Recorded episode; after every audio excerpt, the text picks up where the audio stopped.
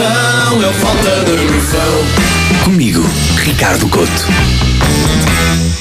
Hoje vou falar de um assunto que vai melindrar algumas pessoas. Eu sei que vai, isto porque é uma das modalidades mais queridas dos portugueses e existem no nosso país milhares e milhares de praticantes. Daí eu achar importante fazer este aviso prévio.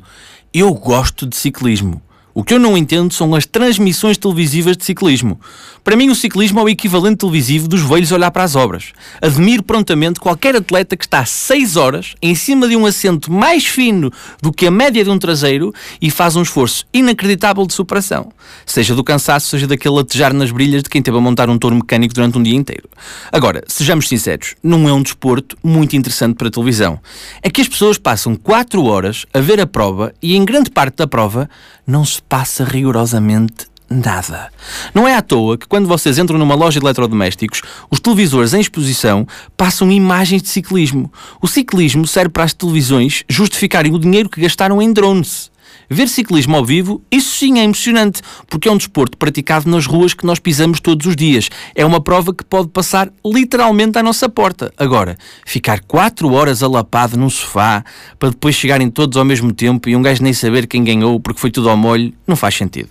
Tive 4 horas à espera deste derradeiro momento e não sei quem ganhou. Tenho de ver o fotofinish para perceber que o camisola amarela teve 7 horas a correr para chegar um quarto de roda à frente. Isto não é um desporto, é um grupo de amigos muito pontual. Eu acho a volta a Portugal uma prova brutal e acho que os nossos jornalistas e comentadores de ciclismo fazem um trabalho incrível na conhecida e nobre arte de encher chouriços. E às vezes este encher chouriços é mesmo literal, porque a televisão, sem saber como combater a seca que é apanhar a totalidade de uma prova de ciclismo, mete o Jorge Gabriel a apresentar o fumeiro de trás os montes enquanto o Toy tenta cantar com a mesma intensidade que quem tem de bufar ao balão. Eu torço sempre por aquele corredor que se põe em fuga, porque ele lança-se num esforço descomunal para bater a concorrência e chegar primeiro à meta. Mas para mim, não. Para mim, ele está a fazer aquele esforço para ganhar, mas também para acabar com o programa do Pimba mais cedo. Este falta de noção é inspirado no meu pai, que tem estado plantado na sala a ver ciclismo. E acontece uma coisa muito engraçada. Porquê?